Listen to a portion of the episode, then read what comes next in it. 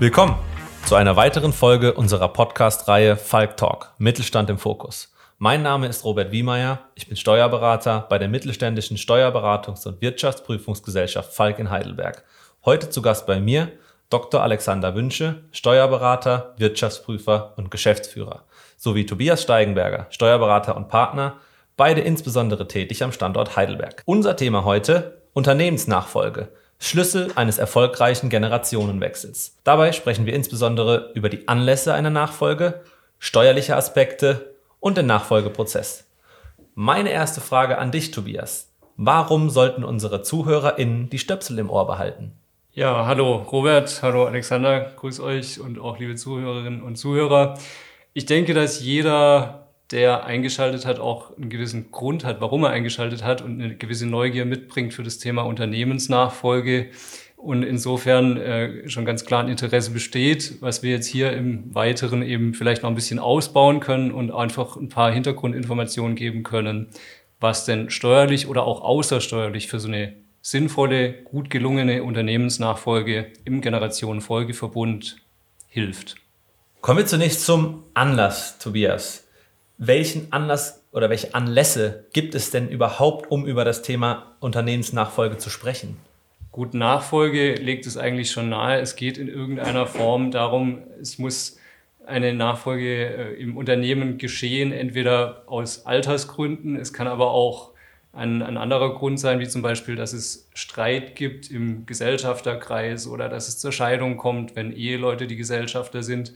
Oder im schlimmsten Fall kann einfach auch ein Notfall sein, äh, dass der Gesellschafter plötzlich verstirbt oder schwer krank wird. Und insofern können wir differenzieren, würde ich sagen, zwischen geplanter und geordneter Nachfolge oder aber auch äh, ungeplante Fälle, die trotzdem im Auge behalten müssen und auch vorbereitet sein können.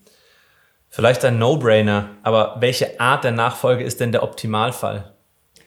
Also ich würde sagen, rein aus menschlicher Sicht ist es klar, dass natürlich die geordnete, geplante Nachfolge die beste Variante ist.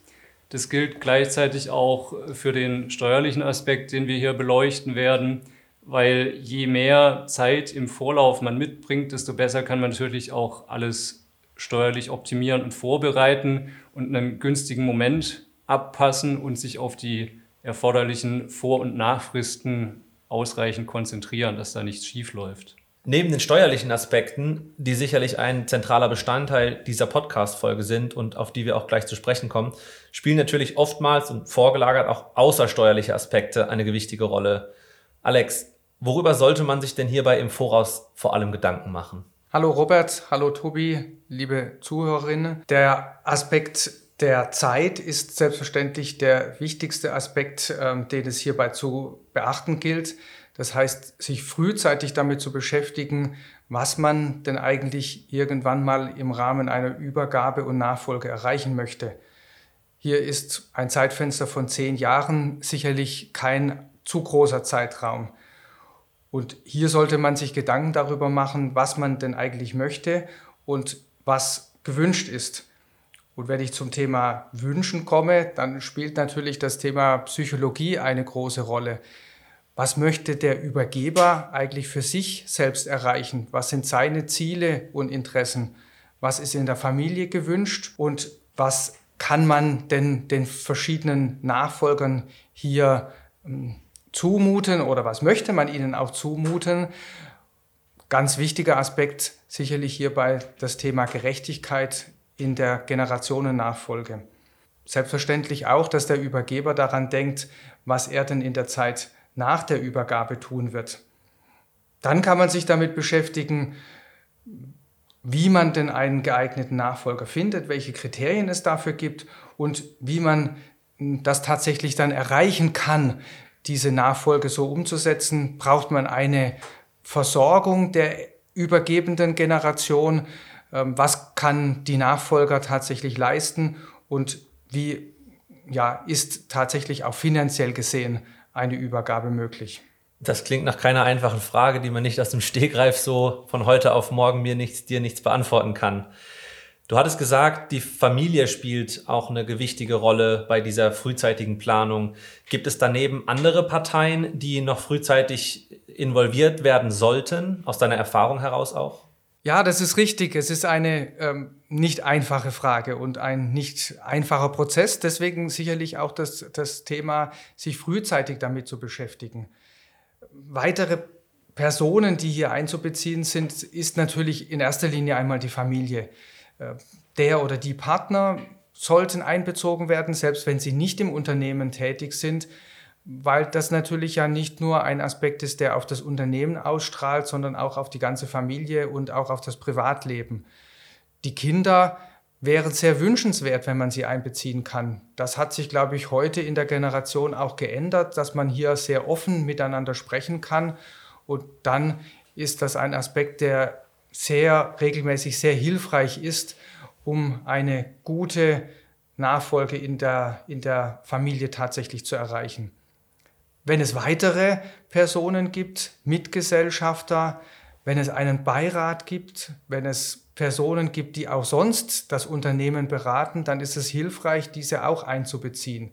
Ich glaube, jeder Rat, den man an der Stelle von außen bekommen kann, ist hilfreich, um dann für sich selbst eine richtige Entscheidung treffen zu können. Fokussieren wir uns nun mehr auf die steuerlichen Aspekte und das eigentliche Thema unserer Folge. Welche Rolle spielen denn Steuern überhaupt bei der Unternehmensnachfolge?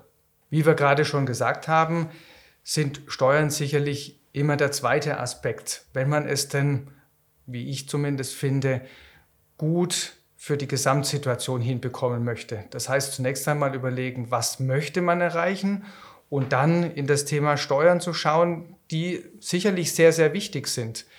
Denn wenn man das falsch anpackt, dann kann das sehr, sehr viel Steuern kosten und dementsprechend ähm, kommt es ja hier auch auf das Lebenswerk an, das erhalten werden soll und möglichst viel auch an die nachfolgende Generation übertragen werden soll. Alles, was der Fiskus vorher wegnimmt, ist später nicht mehr vorhanden. Hier muss man dann unterscheiden, einmal auf der persönlichen Ebene, die Fragen der Einkommensteuer, der Gewerbesteuer, also die Frage, entsteht hier ein Veräußerungsgewinn? Und dann selbstverständlich der Aspekt der Erbschaftssteuer und Schenkungssteuer, die sehr kompliziert geworden ist. Man kann unter Umständen erreichen, dass man hier eine vollständige Befreiung erlangt. Man spricht hier von der sogenannten Vollverschonung. Wenn die allerdings nicht gelingt, dann können hier auch sehr große Beträge fällig werden. Und die Dritte Ebene ist dann die Unternehmensebene. Hier kommt es wiederum auf das Thema Ertragssteuern an. Zu beachten sind hier Sperrfristen, beispielsweise auch eine Betriebsaufspaltung oder gewerbesteuerliche Anrechnungsmöglichkeiten und schließlich auch noch das Thema Grunderwerbsteuer, immer dann, wenn Immobilien auch involviert sind. Das klingt im ersten Moment sehr erschlagen, offen gestanden. Tobi, eine bedeutende Steuerart ist, ähm, wie Alex gerade schon gesagt hatte, die Erbschaft bzw. die Schenkungssteuer. Hier gibt es spezielle Begünstigungsvorschriften, die signifikante Steuerersparnisse mit sich bringen. Kannst du kurz und knapp erläutern, wie die steuerlichen Begünstigungen aussehen? Ja, klar, kann ich gerne machen. Wichtig ist zunächst, dass wir hier differenzieren. Also Alex hat es schon gesagt, wir müssen schauen, äh, gibt es einen Veräußerungsgewinn dann sind wir noch in diesem einkommensteuerlichen Bereich oder alternativ sind wir in einem ganz unentgeltlichen Bereich, wo in der Familie, in der Generationenfolge schenkweise oder von Todeswegen übertragen wird. Dann sind wir beim Erbschaft- und Schenkungssteuergesetz, also bei den unentgeltlichen Übertragungen. Wichtig ist für mich persönlich, weil ich es immer wieder mitkriege bei Mandanten, es ist oft nicht bewusst, erstens Erbschaft und Schenkungssteuer, das ist im Prinzip genau dasselbe, steht im selben Gesetz. Und auch ganz, ganz essentiell ist, es gibt hier so eine Zehn-Jahresfrist. Das heißt, man schaut jedes Mal zehn Jahre zurück. Immer wenn es einen unentgeltlichen Vermögensanfall gab, muss man schauen, gab es denn vom selben Schenker oder vom Erblasser in den letzten zehn Jahren schon mal ein Geschenk oder ja, zweimal sterben tut man nicht, aber hat der Erblasser unter Umständen vor seinem Tod, neun Jahre vor dem Tod, vielleicht schon mal was geschenkt. Immer dann ist diese Zehn-Jahresfrist relevant. Das heißt, auch in Jahr 11 bin ich aus der 10-Jahresfrist rausgewachsen und im Grunde fange ich dann in der Erbschaftsschenkungssteuer neu an zu zählen. So, und jetzt das Hauptthema, wo hier beim Unternehmensvermögen immens viel zu holen ist, beziehungsweise wo immens viel Steuern gespart werden können, ist dieser große Bereich der äh, Unternehmensverschonungen. Auch hier kann man differenzieren. Alex hat es schon gesagt. Also im Extremfall, im Extremfall kann ich 100% steuerfrei schenken. Beispiel, der Vater schenkt seiner Tochter seine ja, unternehmerisch tätige GmbH.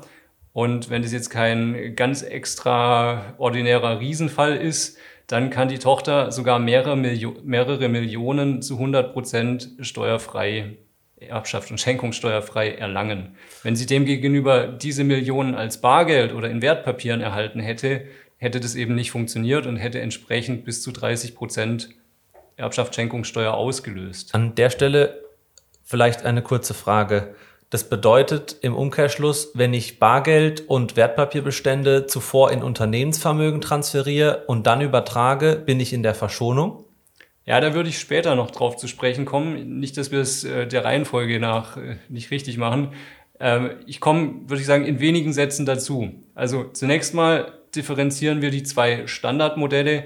Das ist das Regelmodell, die sogenannte Regelverschonung. Die sorgt im Grundsatz dafür, dass ich 85 Prozent dieses unternehmerischen Vermögens komplett steuerfrei kriegen kann. Also im Umkehrschluss, ich muss nur 15 Prozent des Werts besteuern. Das hat einen gewissen Preis. Der Preis ist aber nicht unter, Umst ist unter Umständen nicht besonders hoch, weil einzige Voraussetzungen sind, dass man in dieser fünfjährigen Nachbehaltensfrist das Unternehmen auch behält, weiterführt und die Arbeitsplätze erhält, dementsprechend auch die Lohnsummen fortführt und das Unternehmen nicht finanziell auszehrt. Alternativ dazu, mit einer siebenjährigen Behaltenfrist, kann ich in die sogenannte Optionsverschonung gelangen. Die Optionsverschonung, die ist 100 Prozent, also genau das, was Alex gesagt hat. Ich kann ein Unternehmen im, im Wert von mehreren Millionen Euro völlig erbschaft- und schenkungssteuerfrei übertragen. In diesen sieben Jahren gelten im Prinzip die gleichen Themen wie in dieser fünfjährigen Frist bei der Regelverschonung, nur eben etwas schärfer. So, und jetzt kommen wir zu deiner Frage, Robert. Du hast gesagt, ja, können wir denn hier nicht gestalten? Können wir einfach Bargeld oder Wertpapiere nehmen und in, ins Unternehmen reinpacken und sagen, ja, Huckepack geht jetzt dieses Vermögen mit dem Unternehmen zusammen mit auf den Beschenkten oder auf den Erwerber? In gewissen Grenzen geht es und ist auch insoweit gestaltbar, aber natürlich nicht das Ziel, das der Gesetzgeber bei dem Ganzen vor Augen hatte. Ähm, deshalb hat der Gesetzgeber den sogenannten Verwaltungsvermögenskatalog geschaffen. Und Verwaltungsvermögen sind insbesondere eben diese Themen, wie du gesagt hast, Wertpapiere oder auch Bargeld oder Bankbestände, aber zum Beispiel auch vermietete Wohnungen etc. Also der Katalog, den ich hier jetzt aufgezählt habe, der ist noch nicht abschließend, aber da können wir gerne später nochmal detaillierter drauf eingehen. So, das waren jetzt zunächst mal die beiden Grundmodelle, die Regelverschonung und die Optionsverschonung, also ein 85-prozentiger oder 100-prozentiger Wertabschlag bei der Schenkungssteuer oder bei der Erbschaftssteuer. Jetzt gibt es aber natürlich auch noch Extremfälle und die haben in der Vergangenheit auch das äh, Bundesverfassungsgericht mit auf den Plan gerufen. Und hier wurde dann 2016 im Erbschaftssteuergesetz eine neue Regelung geschaffen, und zwar für den Fall der Großerwerbe. Was ist jetzt ein Großerwerb? Ein Großerwerb liegt vor, wenn ein Erwerber auf einen Schlag mehr als 26 Millionen Euro Unternehmensvermögen erhält. Ja, und da ist dann eine gewisse Grenze erreicht, dass man sagt, okay, da ist jetzt eigentlich nicht mehr das Ziel, dass das völlig steuerfrei übergehen soll. Also es soll nicht eine halbe Milliarde Euro einfach so auf ein Kind ohne einen Cent Schenkungssteuer auszulösen übertragen werden können. Und deshalb wurde eben dieser Begriff der Großerwerbe oberhalb von 26 Millionen eingeführt. Und von 26 Millionen bis 90 Millionen gibt es dieses Modell der Regel- und Optionsverschonung einigermaßen analog, aber die Begünstigung sinkt eben immer weiter ab. Also die schmilzt ab, mit anderen Worten. Von diesen 85 oder 100 Prozent Steuerfreiheit wird runtergeschmolzen bis auf Null. Und gut, das ist das sogenannte Abschmelzmodell. Es gibt aber noch ein weiteres Modell seit 2016 und das ist das sogenannte Erlassmodell bei dem gefragt wird, äh, ja, ist vielleicht der Beschenkte oder der Erwerber von Todeswegen bedürftig im Sinne von, er kann sich die Steuer, die er auf dieses eigentlich gute Unternehmensvermögen, Unternehmensvermögen zahlen sollte, kann er sich gar nicht leisten. Also es ist unmöglich, dass er, wenn er ein Unternehmen erbt, das 100 Millionen wert ist und er es ansonsten auch völlig legitim weiterführen würde. Und jetzt soll er da aber 30 Millionen Erbschaftssteuer drauf zahlen. Das geht eben nicht so einfach, weil hat ja in aller Regel keiner rumliegen. Und dieser Erwerber kann jetzt das sogenannte Erlassmodell beantragen und dann unter ähnlichen Voraussetzungen wie bei der Optionsverschonungen erreichen, dass auch hier im Ergebnis bis zu 100 Prozent steuerfrei bleiben. Allerdings muss der Erwerber trotz allem einen Teil seines eigenen Vermögens einsetzen, und zwar des eigenen nicht begünstigten Vermögens. Das heißt, wenn der Erwerber beispielsweise sowieso schon einige Millionen privat auf dem Konto hatte, nicht begünstigtes Vermögen, dann muss er dieses Vermögen hälftig einsetzen.